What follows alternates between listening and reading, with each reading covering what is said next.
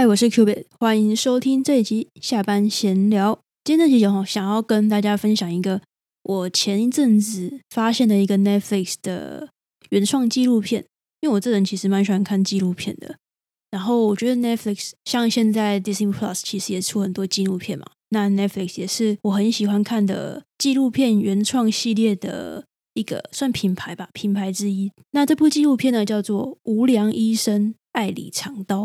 你会觉得无良医生这个名字好像有点很直截了当，然后没有什么太特别的地方。可是如果你看他原文的话，更平凡无奇，就是很直白、开门见山的讲：“我的名字叫做 Bad Surgeon，我是很坏的手术医呃外科医生。”这部纪录片其实它总共有分成三集。我其实也是会跟着这个三集的步骤，然后慢慢的拿一集一集，然后大概跟大家说，哎，这一集他拍了什么东西，然后可能就只就是为剧透吧，就是也不可能整个爆雷。那今天这集就是讲第一集这个无良医生第一集，Bad Surgeon 第一集，他到底讲了什么？那其实这个我先讲个最大概的，主要是在讲说有一个医生叫做保罗马基亚里尼医生，就是那个名字很难念。那这医生他是意大利裔，然后他名字的确比较难念，那我们先简称他叫做保罗医生好了，Doctor Paulo，P A O L A O 这样。那我就称他叫做保罗医生，这样比较好念。他呢是算是一个以采用比较创新的干细胞技术进行气管移植的手术而闻名的一个医生。不过有一个问题就是。他去动完手术，这个气管的手术之后，虽然这个手术都成功，但就很离奇的事情是，他的病患接二连三的死掉。那这部纪录片的角度，我觉得比较特别的是，他是以保罗医师的前未婚妻，那前未婚妻的名字叫 Benita，以他的角度访问他，来作为一个切入点，然后总共有三集这样。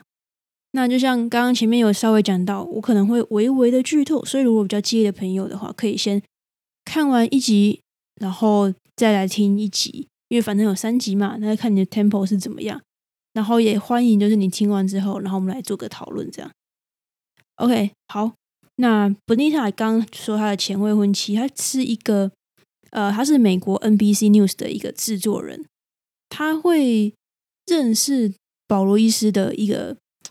算是一个故事的起源呢，其实是因为他那时候在 NBC 的时候，就他们 NBC 决定要做一个以再生医学为主题的一个报道。然后那时候本尼塔就想说：“哈，什么？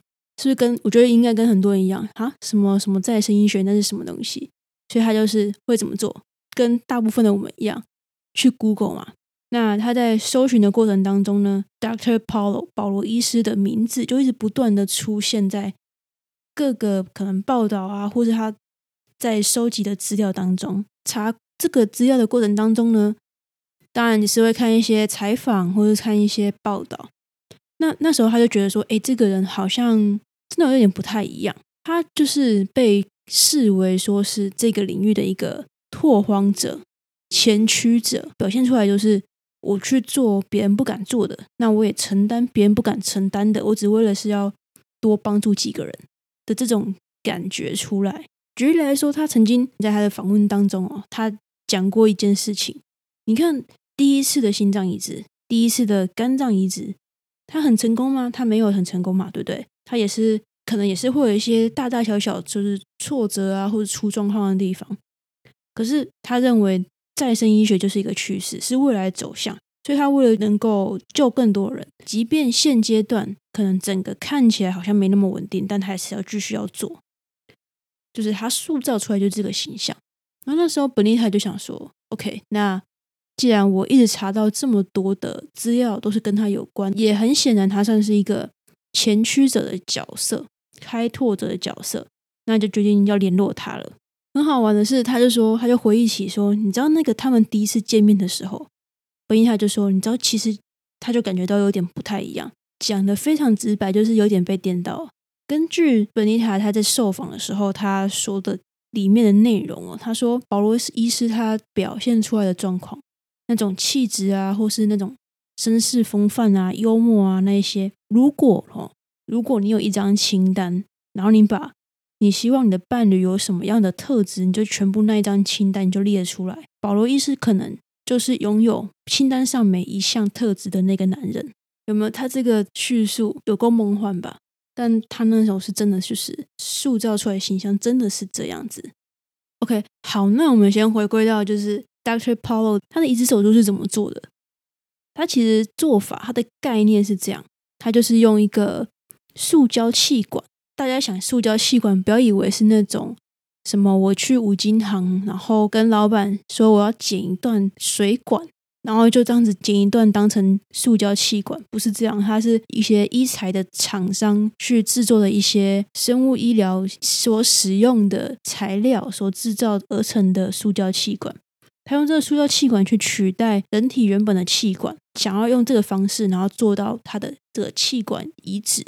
那他的说法是说，他要做这个移植之前呢，他会把这个塑胶气管浸泡在患者自己的干细胞里面。他认为说，这个阶段哦，这个干细胞，因为你讲把它浸泡在干细胞里面嘛，这个干细胞会附着在这个塑塑胶气管上面，然后不断的生长，最终它会包覆住这个塑胶气管，移植成为病人的再生气管。它的大方向的一个理念是这样子的。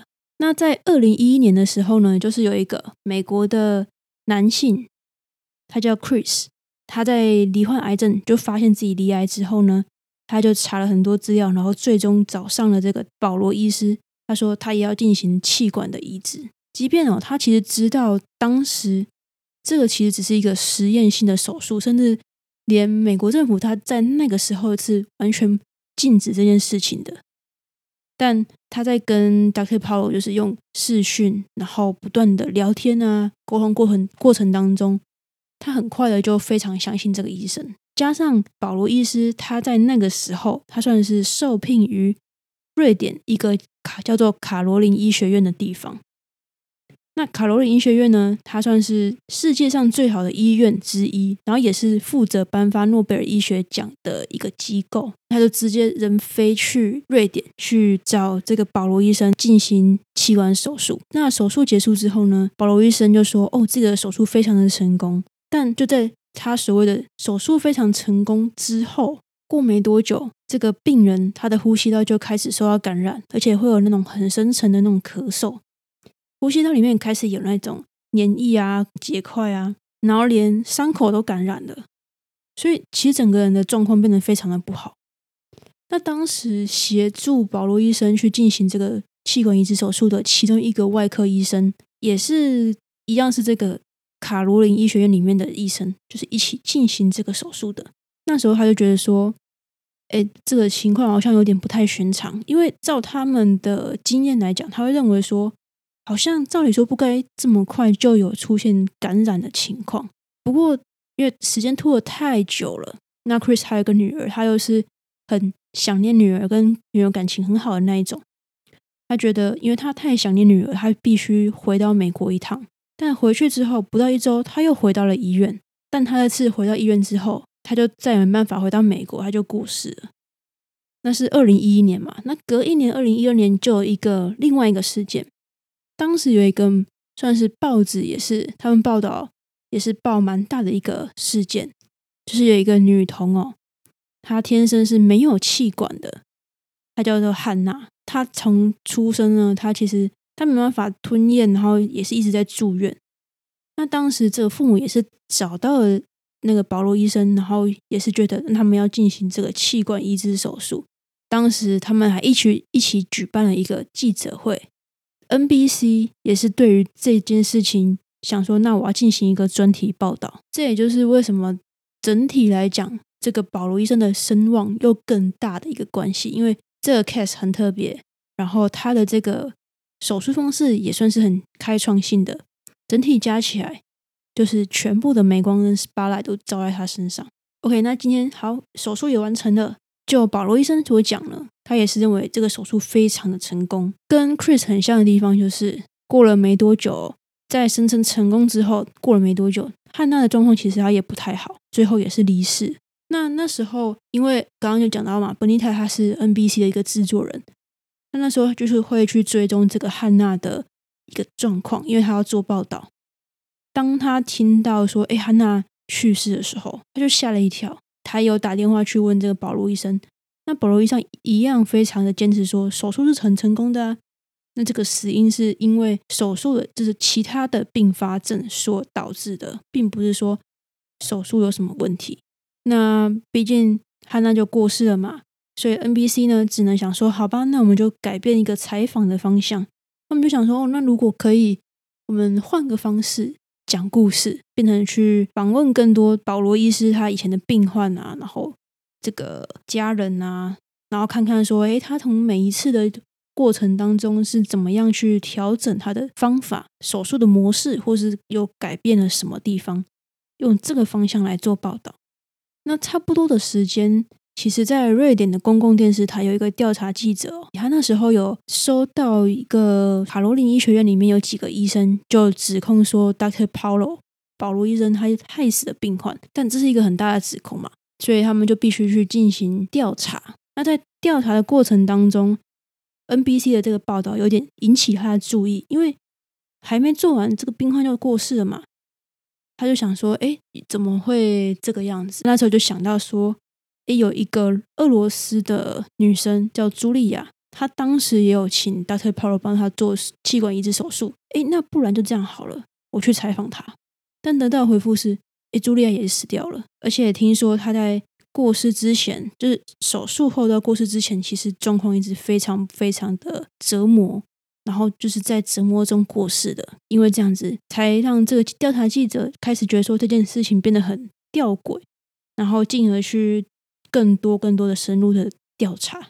好，那上面其实算是一个这一集讲什么的一个来龙去脉，我用比较简单的方式去跟大家讲，就是聊给大家听这样。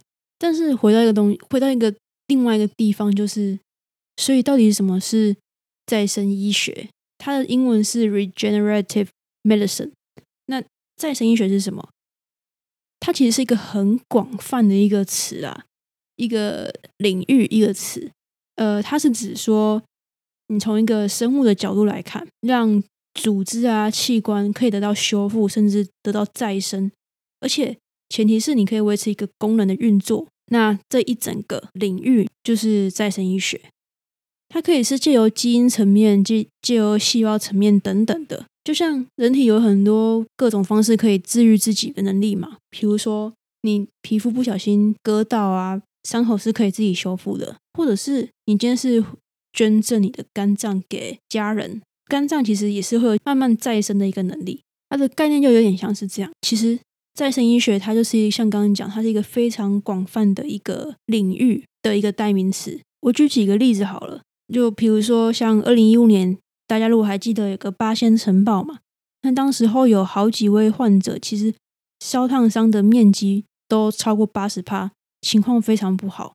那那个时候，日本有一间细胞治疗组织工程公司来取病患的皮肤回去，然后把它培养成成片的一个状态，再贴回病人的身上，就是把原本小面积的皮肤培养成，呃，就是把它扩大，然后再植回去，提高患者的一个生存率。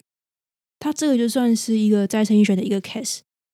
那另外一个呢，像是。如果有在打篮球，或者是说你可能有看全明星运动会，呃，可能就会知道钱维娟钱姐，她是一个算台湾非常有名的一个篮球员。她在球员生涯的时候，她不断的有很多的运动伤害，那严重的话可能要开刀。那比较相较之下比较小的的运动伤害，可能也是要每周固定回去打 PRP。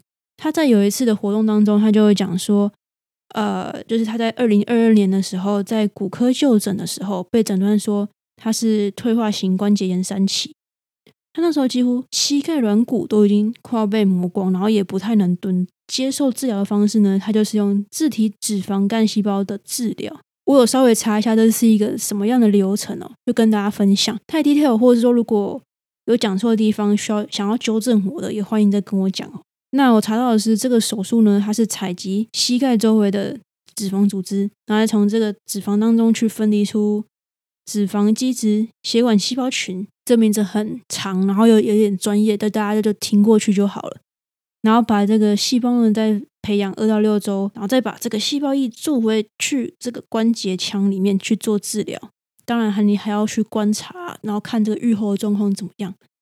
那它这个也真是一个再生医学的一个例子。大家其实最常听到的再生医学相关的名词啊，或是 case，很多应该是干细胞治疗吧。但我不知道大家第一次听到干细胞治疗是什么时候。那就我，其实我现在回想起来超早，那时候大概国小五六年级的时候，五六年级是大概十一二岁吧，我就听过干细胞治疗。这是一个很荒谬，然后很好笑的一个故事。那个时候，就是因为我妈妈当时有一个脑部的血管瘤的情形。那在那个年代，大家对于医疗资讯其实没有那么流通，甚至我不知道现大家年代是哪一个年代啦。但记不记得有一个年代是有一件有一个事件叫做隔空抓药这个事件，然后最后还被拍下来说他是怎么样隔空抓药，好像在变魔术一样。就那个时候是，甚至大家还会相信隔空取药、隔空抓药的这个年代。那那个时候呢，我爸妈就是不知道从哪边就得知到这个干细胞的疗法很 fancy，这样，他们就觉得说，他们那时候其实听到也觉得，哦，这个是一个很前驱性的疗法，他们也是想要去试试看。因为如果你不是的话，你就是直接因为是脑部嘛，那就必须在脑部动刀。脑部动刀，大家想了还是会比较害怕一点。所以他就觉得 OK，那他他们就很愿意去试试看。那我那时候还很小，有点懵懂无知啊，不是很了解说这是什么一个状况，所以我就是凭我的记忆跟大家分享。那个时候他的做法比较像是开一个小刀，然后动刀的位置我一直不懂。我现在想起来越越想越奇怪，为什么是开在大腿，然后会放入一个所谓的干细胞吧？但至于它是放入什么，我也不知道。然后放进去之后再缝起来，就这样。一个疗程结束，这样来来回回好几个疗疗程哦。直到有一次，我爸妈就在报纸上面看到了一个新闻，就这样爆出来，就说原来这个呢，这个所谓的干细胞治疗呢，是一个诈骗。他这个医生还是一个秘医，可能也没有执照，就是宣称他是医生，放进去的东西也不知道是什么，然后还被人家侧拍，然后去偷拍啊，然后把这个疗程就是。放到大版面这样，然后直到这个事情爆出来之后，我爸妈的这个干细胞疗程才终于终止，他们才愿意，他们才终于发现说，哎，好像不太对，然后终止。整理的时候，我想说，哎，才找不找得到这个事件？但我就有点找不到，还是说大家如果有找到的话，也是欢迎可以跟我讲，就是传 link 给我之类的。总之呢，我妈的血管瘤没有好。然后我也不知道那个医生到底是塞了什么东西到身体里面，就是因为这个事件，让我小小年纪就对干细胞治疗或是再生医学这种词，那时候好像还没有再生医学这个词啊。那时候比较多听到就是啊干细胞很厉害啊，干细胞很厉害，所以让我小小年纪就对干细胞治疗这个词其实并不陌生。然后再考虑到我现在的职业，其实我觉得某种程度上是不是有一种冥冥之中的安排？就是也是一件挺幽默的事情。今天这集就是跟大家分享到这边，那也希望大家会喜欢这样的内容了。大家我们彼此都有一些新的学习，也蛮有趣的。那下班闲聊到这边，下期继续再见，大家拜拜。